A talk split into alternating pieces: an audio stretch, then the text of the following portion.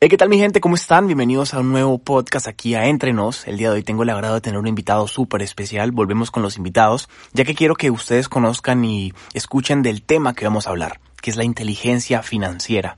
Por eso traje a Luis Quiroz, que es médico, empresario, músico, productor musical y tiene muchísima experiencia en ese tema. Lucho, te doy la bienvenida. Muchas gracias Juanpa, qué gusto estar acá en tu podcast, este, muy feliz de todo lo que estás haciendo y encantado de, de poder compartir con ustedes todo lo que, lo que buenamente puede aportar. No, el gusto es mío eh, y creo que esta información tiene que ser para todos. Eh, los dos hemos tenido una educación financiera responsable y que nos hemos auto autoimpuesto, por así decirlo, ya que en nuestra infancia pues no, no nos la enseñaron, como a muchos. Primero que todo, ¿qué es la salud financiera? Así es, como tú lo dijiste, no venimos de una cultura donde se acostumbra a enseñar este tipo de valores, este tipo de información. Básicamente la educación financiera eh, se aprende, se aprende y si no tienes un modelo a seguir, obviamente no puedes desarrollarla, ¿no?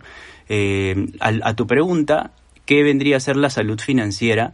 Eh, básicamente es tener la garantía de que no vas a tener problemas económicos cuando acabe el mes o año tras año. Básicamente tienes una solidez financiera, no tienes este, eh, digamos, un déficit y básicamente tu dinero sigue creciendo, trabaja para ti. Tal cual, porque, a ver, vivimos en una sociedad donde el dinero siempre es problema. Escuchamos muchas cosas sobre el dinero, la gente siempre se queja del dinero, nunca tiene suficiente dinero, pero ¿es a nivel material o va mucho más allá de lo que vemos, de lo que está en nuestro banco? Definitivamente va más allá de lo que nosotros vemos, tiene que ver también con lo que sentimos. Realmente la energía que tú tienes hacia el dinero tiene que ver mucho con lo que tú piensas acerca del dinero, las creencias que tienes, lo que te enseñaron de niño, lo que viste de niño, prácticamente eh, las experiencias que has tenido en casa en los primeros años te marcan y te hacen por, bueno, tenerle miedo al dinero, ¿no? O rechazarlo rotundamente, dependiendo de lo que te hayan impartido. Ahora, en el día a día también sucede que lo que puede pasar es que uno no encuentra una actividad con la cual correr, no una actividad con la cual eh, poder desempeñarse. Pero ¿qué pasa igual si encuentra la actividad con la cual se puede desempeñar para generar dinero y a pesar de eso no está preparado mentalmente? Lo que va a suceder es que tarde o temprano se va a frustrar y no va a poder monetizar eh, con la actividad que le gusta. Entonces sí tiene que ver con lo visual, pero también tiene que ver con las emociones. Y básicamente un esquema que me gusta mucho es que los pensamientos generan sentimientos y los sentimientos generan acciones. Y esas acciones son las que generan los resultados. Por lo tanto, si uno no tiene alineados los pensamientos o no tiene los pensamientos correctos hacia el dinero, eh, que vendrían a ser estas creencias, esas creencias no van a permitir que tú logres el objetivo. Total, en este podcast hemos hablado mucho de creencias limitantes, pero hemos tocado poco el tema del dinero cómo nace una creencia limitante, de dónde viene y no sé si tengas alguna lista de creencias limitantes que estén a la mano de todos y que todos tengamos, pero ni siquiera nos hemos dado cuenta. Mira, justo ese es un tema que me gusta mucho porque mm, las llevamos desde la infancia, muchas veces las hemos escuchado de nuestros padres, a veces de amigos o de tíos, que muchas veces no son las personas indicadas para enseñarnos sobre inteligencia financiera, porque básicamente no tienen los resultados que nosotros queremos De una inteligencia financiera unas finanzas saludables. Entonces, muchas veces hemos escuchado, a veces somos pobres pero honrados, ¿no? O estamos unidos, ¿no? Siempre vamos a estar unidos, el dinero no es lo más importante, o el dinero no trae la felicidad. Eh, hay una que me gusta mucho que es, bueno, así somos más felices, ¿no? O no puedes ganarte el dinero, no puedes ganar dinero haciendo lo que te gusta. Esa es típica, ¿no? O sea, te pones a pensar, la mayoría de tus amigos les preguntas, oye, ¿qué es lo que te gusta hacer a ti? Ay, a mí me encanta, eh, no sé, pues correr tabla, ¿no? Pero de pronto es contador y al final te dice, bueno, sí, no, no creo que haciendo lo que me gusta yo pueda hacer dinero, pues, ¿no? Voy a estar pateando latas. Esa es otra, por ejemplo, no voy a estar pateando latas. Eh, otra es el dinero trae problemas, ¿no? La gente, cuando ganas mucho dinero, te corrompes, ¿no? Esas son creencias básicamente algunas de las creencias limitantes que hacen que nosotros no podamos em, expresar, no podamos materializar el dinero, porque básicamente lo estamos rechazando constantemente a nivel subconsciente.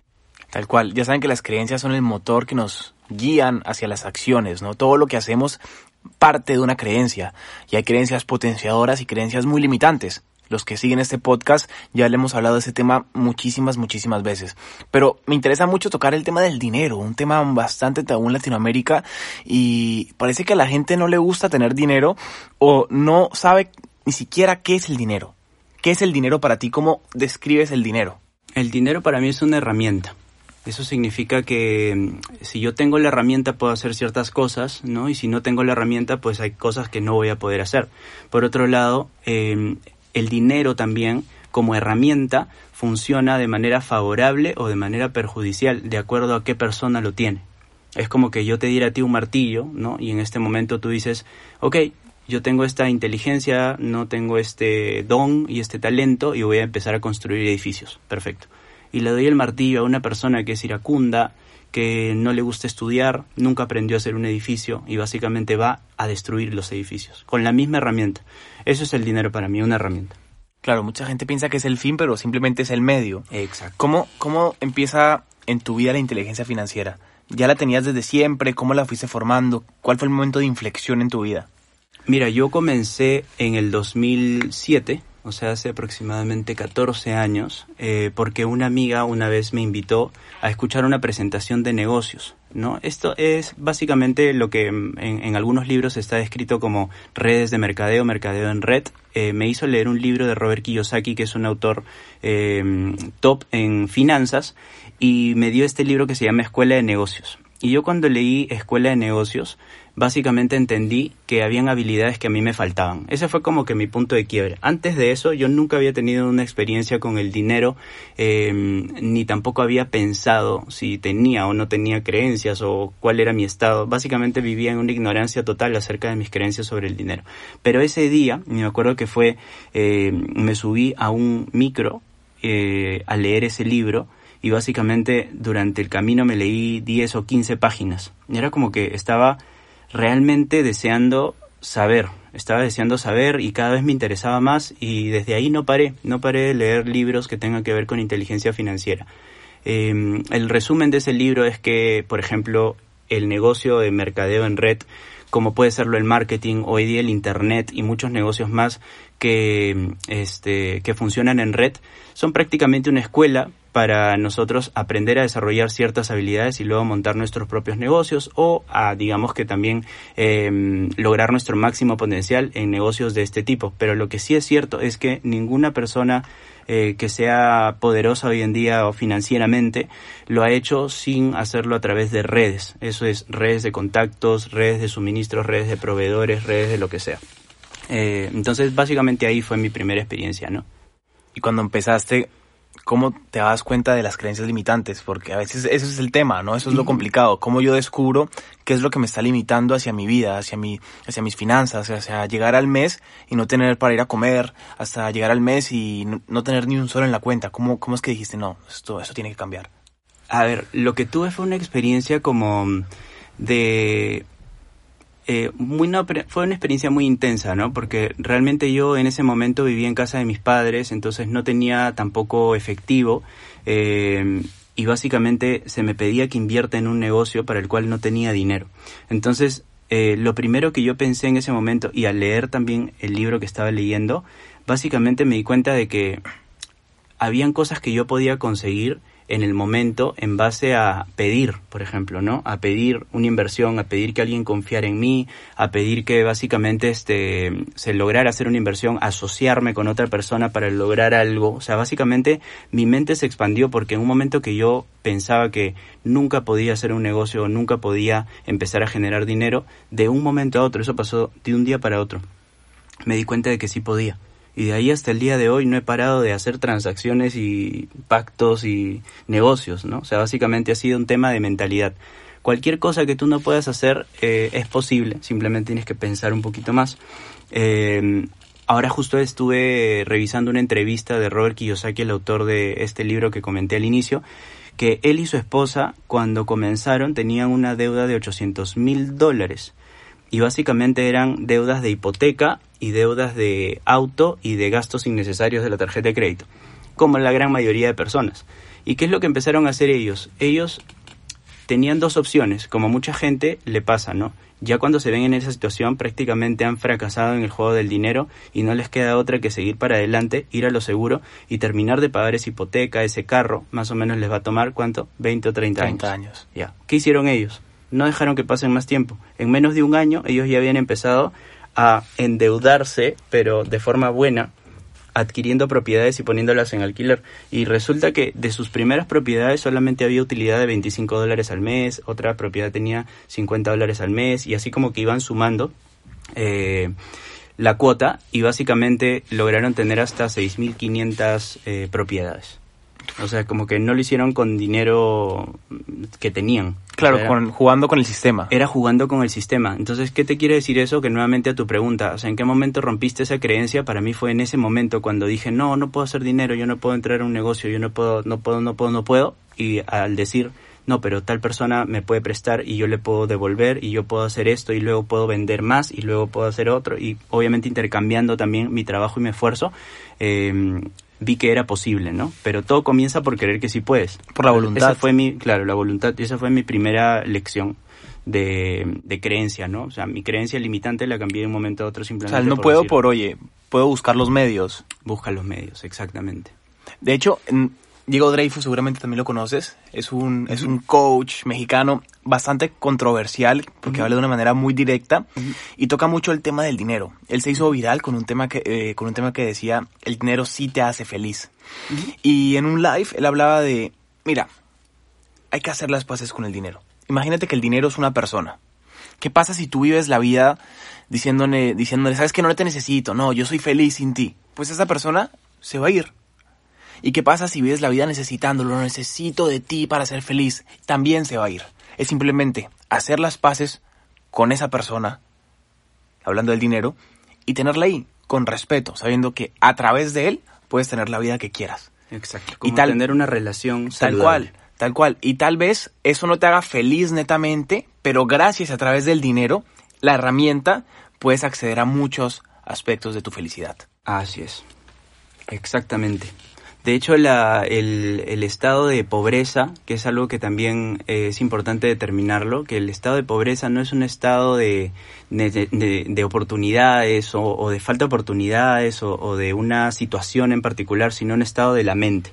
¿no? Y muchas veces desconocemos las leyes de la prosperidad, que justamente vendrían a ser las que, mm, o sea, las que alimentan nuestra mente de estas creencias positivas que vendrían a ser el balance de lo que estamos diciendo, ¿no? Las creencias limitantes hay que compensarlas con las creencias positivas. Tal ¿no? cual. Hablemos de la pobreza. Me parece un tema muy importante porque estamos hablando como que de la abundancia, pero la polaridad es la pobreza. Así es. Y mucha gente tiene dinero, pero en su mente tiene una mentalidad de pobre, de escasez. Por ejemplo, mi mamá, mi papá han tenido su salario, han ido adelante, pero han tenido mentalidad de escasez y de pobreza. Y por eso al final del mes nunca tenían dinero. Entonces, ¿qué es la pobreza? ¿Cómo defines la pobreza? La pobreza, como decía, un estado de la mente. O sea, básicamente nosotros decidimos que las cosas no se pueden lograr, nosotros decidimos que el dinero no se va a invertir, nosotros decidimos que no vamos a ahorrar, no vamos a separar, no vamos a administrar, no vamos a leer, no nos vamos a preparar. Nosotros mismos decidimos eso. Y también decidimos, eh, como dijimos al inicio, con las creencias limitantes, alejar el dinero y no tener una relación saludable. Entonces, básicamente es un estado de la mente. ¿no? Y las leyes de la prosperidad se cumplen para todos por igual. De hecho, luego voy a compartir también un poquito de estas leyes de prosperidad. Hay muchísimas, ¿no? Y también muchas frases que pueden alimentarnos y pueden reprogramar nuestra mente para, eh, para la riqueza, para la prosperidad en general, que no solamente tiene que ver con el dinero, ¿no? Es Tal la cual. prosperidad en todos los campos de tu vida. Pero básicamente el estado de pobreza es más preocupante que la, la pobreza misma porque una persona con pocos recursos y pocas oportunidades, pero con una mente, una mentalidad de prosperidad, puede lograr muchísimo más que una persona que tiene más recursos con una mente de pobre. Claro, y una mentalidad responsable, ¿no? Porque, claro, no es tu culpa nacer en pobreza, no es tu culpa nacer donde hayas nacido, pero creo que sí es nuestra responsabilidad dar lo mejor de nosotros para cambiar, evolucionar, remover creencias limitantes y poder tener una vida próspera, ¿no? Así Yo creo es. que, eso, que eso es, ese es nuestro reto, responsabilizarnos de nuestra realidad, no victimizarnos. Así es, así es. Cuando uno toma responsabilidad sobre su vida es que uno comienza ya a ver las cosas cambiar y de hecho comienza a verlas cambiar desde el mismo día que se decide o la misma semana que uno se decide, ¿no? Las cosas van cambiando poco a poco, nunca son de la noche a la mañana, pero nosotros tenemos que empezar a crear ese músculo, el músculo financiero, ¿no? El músculo financiero que básicamente tiene que ver con ciertas acciones, ¿no? Mucha gente tiene como que la la idea de que para tener dinero hay que visualizar nada más o hay que tener, bueno, un dream board, ¿no? Este mapa de sueños o pegar fotos. Eh, muchos deben haber leído también este libro o han visto la película El Secreto, donde uno eh, emite pensamientos, se autosugestiona, visualiza y logra ciertas cosas, ¿no? pero creo que también queda claro en ese libro, en esa película, solamente que puede pasar muy por agua tibia, el hecho de que la acción es muy importante. Entonces hay gente que dice, bueno, el secreto no funciona, o este libro de piense y hágase rico, bueno, nadie piensa y se hace rico así nomás, no funciona, cuando en realidad se olvidan de lo más importante que son las acciones. O sea, sin esas acciones, por más que tú visualices, si no tienes un plan, si no tienes un asesoramiento, si no tienes un modelo a seguir, si tú no realizas esas acciones, no vas a lograr nunca nada, ¿no? Nada de eso. Em, y en cuanto a, a, lo de la prosperidad, ¿no? Acá yo tengo, justo he coleccionado unas cuantas aquí, que tienen que ver con em, algunos consejos, podríamos decir, o ideas que nos van a alimentar y van a hacer que reprogramemos nuestra mente para el éxito. Son muchísimas, acá yo solo voy a compartir algunas. La primera dice, deja de tomar consejos de gente que está en la quiebra. Eso me parece increíble porque muchas veces nosotros hemos dicho, oye, no, pero mi tío me dice, esto y lo otro y te aconseja sobre un emprendimiento que tú quieras hacer o te aconseja sobre cualquier cosa que tú quieres este iniciar y, a veces puede ser una persona muy positiva pero sin conocimiento o puede ser una persona muy negativa y sin conocimiento y finalmente cuál es la conclusión que si esa persona está en quiebra o no has visto que ha logrado lo que tú quieres lograr ¿para qué le haces caso? ¿Para qué? ¿No sería lo más inteligente ir a consultarle a una persona que ya tenga resultados en eso que tú quieres tener resultados. Por ejemplo, quieres poner una panadería, busca a dos empresarios panaderos y pregúntales, así sean desconocidos, estoy seguro que te van a dar mucho más información y más valiosa que la de tu tío que te quiere mucho. Otra es, tu riqueza crecerá tan pronto como tú lo hagas. Me encanta esa porque no hay manera de que progresemos financieramente sin nosotros ser unas mejores personas, o sea, sin desarrollarnos, sin leer, sin capacitarnos, sin tener habilidades, no hay manera de, poder crecer financieramente. Otra es, busca mentores que hayan hecho lo que tú quieres hacer. Esta es parecida a la primera, pero tiene que ver mucho más con algo de experiencia. O sea, que las personas a las que tú busques tienen que tener por lo menos 10 años o más de experiencia en lo que tú quieres lograr. Porque muchas, muchas veces le hacemos caso al amigo que tiene un año más o que tiene dos años más, pero tienes que buscar personas que tengan 10 años más que tú, no en edad, sino en experiencia en el ámbito que tú quieres, eh, digamos, hacer crecer, ¿no? Financieramente. Y aquí te interrumpo, no tienes que conocer a las 10 personas, ojo. No, está YouTube, están los libros, porque la gente dice, ok, pero ¿de dónde saco a alguien que tiene 10 años en la industria de la música? No conozco a nadie entra a YouTube. Hay mucha gente que está dispuesta a brindar información y dar herramientas. Por supuesto que sí. Y de hecho también existen eh, los cursos virtuales, ¿no? Hay cursos de 10 dólares al mes, de 100 dólares al mes, donde tú puedes empezar a adquirir nuevas habilidades y conocer gente con muchísima experiencia, eh, incluso hasta más de 10 años, y la tienes a la velocidad de un clic, ¿no? La otra es, nunca afirmes la escasez. Nunca afirmes la escasez porque la palabra tiene poder. O sea, uno al decir o al pensar simplemente que algo no se puede lograr, ya lo estás sepultando. O sea, ya estás haciendo que, de que no suceda. Porque mm, o sea, básicamente nosotros tenemos un, un subconsciente. Este subconsciente es el 95% del peso. Si deben haber visto en un momento una imagen eh, del cerebro cuando ponen la parte consciente y la parte subconsciente la ponen como un iceberg y la parte grande que está debajo del mar es este el subconsciente, el 95%. Nosotros simplemente al alimentar el subconsciente perdemos el control total de, de nuestra prosperidad. Y es por eso que la parte que podemos controlar, que es el consciente, que es el 5%, debe alimentar constantemente el subconsciente hasta que ese 95% se transforme. La gente a veces no concibe eso, que es una tarea de todos los días. Diaria. De presencia también, ¿no? exacto. Por ejemplo, cuando tú me dices, ¿cuándo fue tu momento? Ya, 2007, ¿no? Pero todos los años antes, y yo nací en 1987, imagínate. Y recién en el 2007 comencé a depositar, como se dice, estos pensamientos nuevos, estas creencias nuevas. ¿Cuánto tiempo toma? Depende de qué tan dañado uno esté.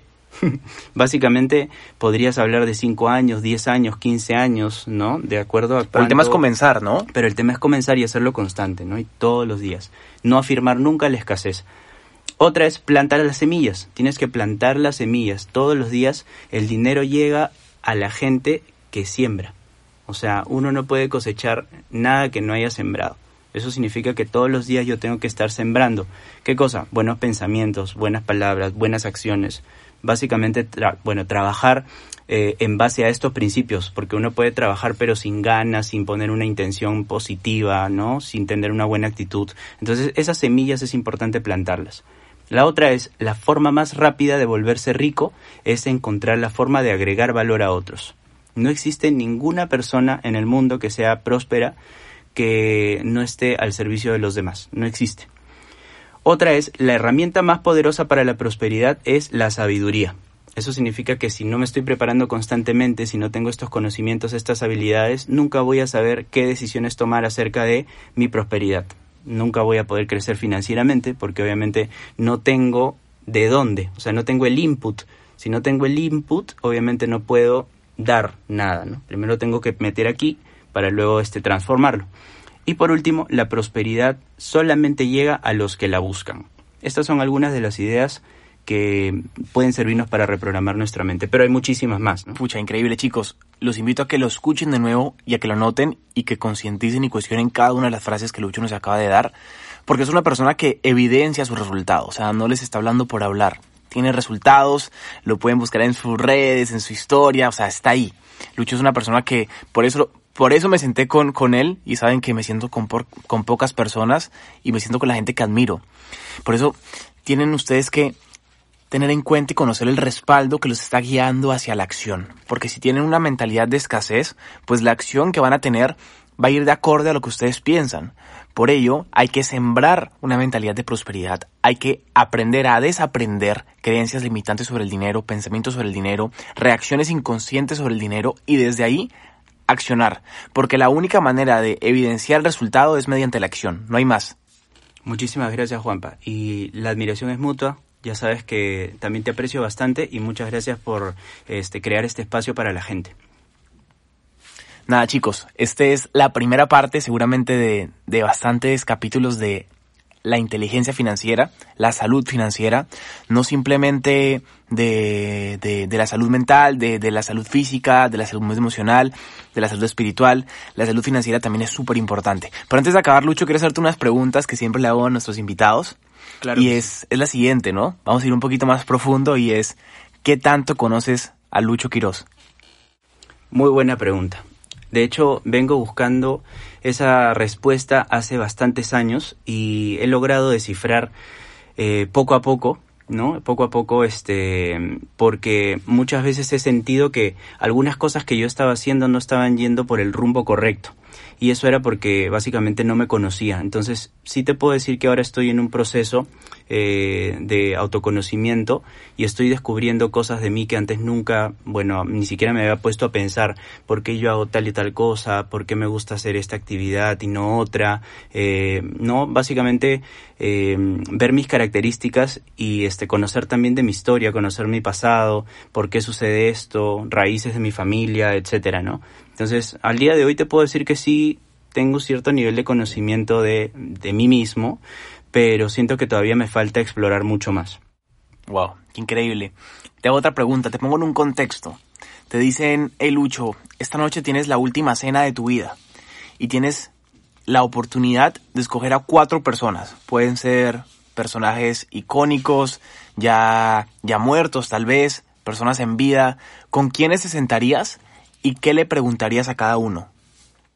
Muy buena pregunta. Le preguntaría, por ejemplo, a um, Chris Martin, el líder de la banda de Coldplay, cómo hizo para mantener a su banda unida por tantos años. Le haría una pregunta, por ejemplo, a él. Le haría otra pregunta a, um, A Tony Robbins. A Tony Robbins le preguntaría cómo hizo para mantener ese nivel de energía por tanto tiempo, ¿no? Sabemos que tiene una historia súper, súper poderosa, pero le haría una pregunta puntual, es básicamente cómo, cómo mantuvo ese nivel de energía por tanto tiempo, ¿no? Porque ahora sé que también ya, bueno, conforme va avanzando en edad eh, y las, las fuerzas van bajando, o sea, él se sigue manteniendo con una energía súper, súper alta. Esa le preguntaría. Eh, me gustaría preguntarle algo a Warren Buffett también, o sea, preguntarle por ejemplo, eh, sobre futuras inversiones, ¿no? ¿Dónde estaría el mejor negocio del mundo en los siguientes 20 años o 15 años? Em, y le preguntaría a...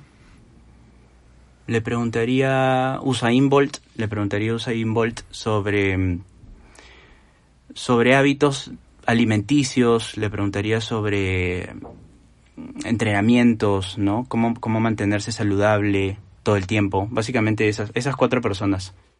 Qué bien, Lucho. Qué interesante, ¿ah? La lista, buena lista, bien pensado. También, ahora te quiero poner en otro contexto. Tienes a tu adolescente al frente tuyo, a Lucho adolescente. ¿Qué consejo le darías para que se evite problemas, para que se evite inconvenientes en la vida? Ah, le diría a Lucho adolescente que no Mm,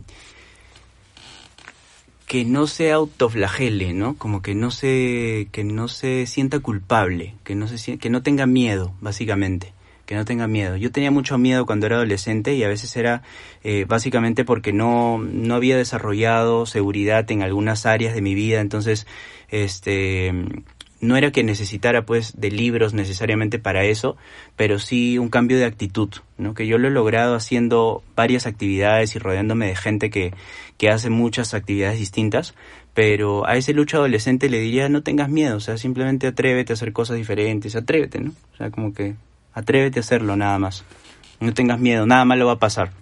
Te lo digo porque acá hay muchos adolescentes también y, y tal vez estén en busca de nuevos libros, de nuevas acciones, danos una lista de libros, sé que tienes ahí varias. Vamos, sí, justo, justo para, para ahora estábamos pensando que, bueno, hay una lista inmensa de libros para, para, para todos, pero, y para todo tipo de emprendimientos, ¿no? Porque no hay una sola recomendación de libros, ves que a veces puede ser diferente el libro para un adolescente que para un adulto, puede ser diferente para una mujer embarazada, puede ser diferente para una mujer que ya tiene dos hijos, o una pareja de casados, en fin.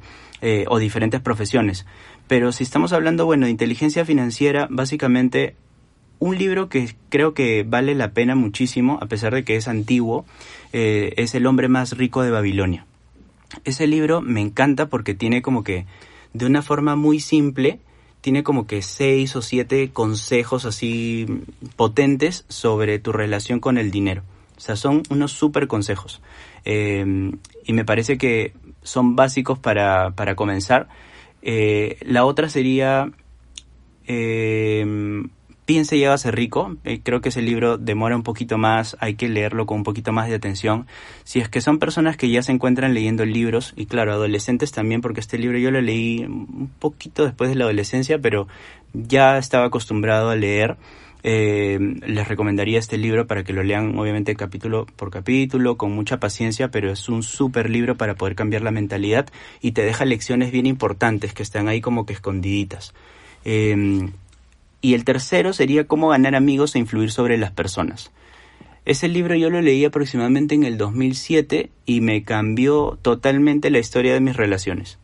O sea, mucha gente la ha usado para, este libro lo ha usado para ganar más dinero, ¿no? Lo han usado también para, este, para poder, no sé, expandir sus redes de contactos. Mm, básicamente a mí me sirvió para mejorar mis relaciones. Pero se lo recomiendo mucho porque mm, es un libro que permite llegar a las personas y nosotros sin personas no podemos hacer negocios, por lo tanto tampoco podemos agregar valor, no podemos este, progresar financieramente.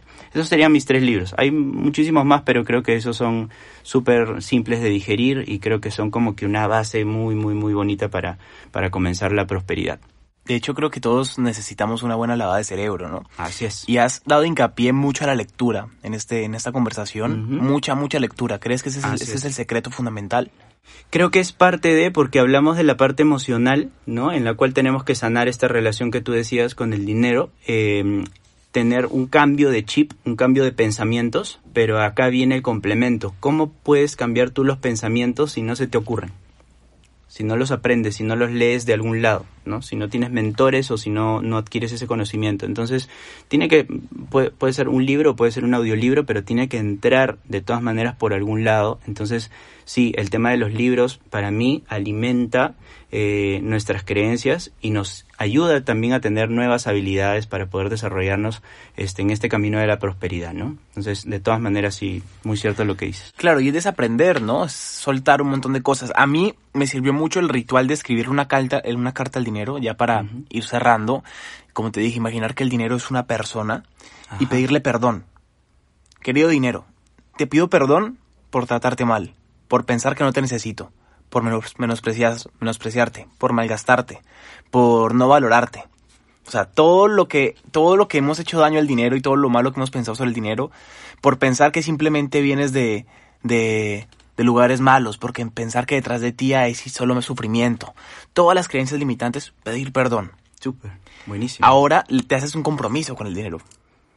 Quiero que vengas a mi vida y quiero que comencemos una, una nueva relación. ¿Por qué? Porque a través de ti voy a impactar a más personas, porque a través de ti voy a generar un estilo de vida saludable, porque a través de ti voy a ayudar a mi familia, porque a través de ti voy a viajar y voy a conocer el mundo. Porque, entonces, hacer las paces con el dinero y hacernos amigos de, él. ¿Qué opinan de este ritual? Me parece excelente. De hecho, es como mm, prácticamente hacer una declaración y decir eh, estoy listo, ¿no? Es como decir em, estoy dispuesto, más que nada, ¿no? Estoy dispuesto a hacer lo que tenga que hacer y permitir que el dinero pues llegue a ti porque estás ofreciendo ser una persona diferente, ¿no? Lo que decíamos era que nunca va a haber prosperidad eh, si es que tú no creces y tu prosperidad crece tan rápido como crezcas tú. Desde el simple hecho de haber dicho yo quiero ser una herramienta para, no quiero que esta herramienta me funcione para ayudar a otras personas, quiero impactar a través del dinero, quiero ayudar a muchas personas. Desde que tú ya tienes ese pensamiento, ya puedes, este, ya puedes merecer, ¿no? Tener esta herramienta en tus manos. Me parece excelente eso. Qué increíble, Luchito. Ya para terminar, aquí entre nos, ¿cuál es tu secreto para vivir tranquilo, feliz, pleno? Mi secreto. Mm, no sé si sea un secreto, precisamente, eh, pero creo que es agradecer. O sea, todos los días siento que eh, soy afortunado. Todos los días. y me acuesto también pensando eso, ¿no? pienso que soy afortunado, pienso que tengo mucho más de lo que pudiera necesitar o, merecer, ¿no? Desde mucho antes tengo este pensamiento de que eh, incluso voy luchando con eso, ¿no? Porque muchas veces hemos escuchado en conferencias, en libros de prosperidad, de obviamente que tú te lo mereces, entonces por eso lo debes tener y todo. Pero yo lo, en este, este momento creo que es un momento más íntimo que yo tengo en la noche y en la mañana, que es de este, regocijarme ¿no? y, agradecer a una fuerza superior, al universo, a Dios, eh, de que realmente no me falta nada. Entonces tengo esa sensación de, de agradecimiento. No sé si es un secreto, pero es algo que hago todos los días. Wow, qué increíble. Mira que un factor fundamental y en común de toda la gente que yo admiro y que tiene éxito, no simplemente financiero, sino una familia, una relación estable, un hogar bonito, proyectos, es la gratitud. Increíble. Tal la vez gratitud ese es el secreto, ¿ah? Es, un buen ingrediente. Y es tan cliché que la gente no lo escucha, pero ese es el, secreto, agradecer. Así es. Lo que sí hay que hacer es agradecer todo el tiempo. Así es. Y bueno, hoy agradezco a ti que te quedaste hasta esta parte del podcast. Espero que te hayas llevado una buena lección y recuerda que, que esto solo empieza. Espero que esto te ayude y te dé un empujón para que tu vida y tu salud financiera comiencen a cambiar. ¿Algo que decir, Luchín? Eso, nada, gracias eh, a todos los que están escuchando, gracias a Juan Pablo y estoy feliz de haber podido compartir algunas ideas. De hecho, yo también me he llenado de energía y espero que ustedes también, eh, que todo esto nos sirva para seguir reprogramando nuestra mente y crecer en prosperidad. Ok, nos vemos pronto aquí en una próxima y chao, chao. Gracias.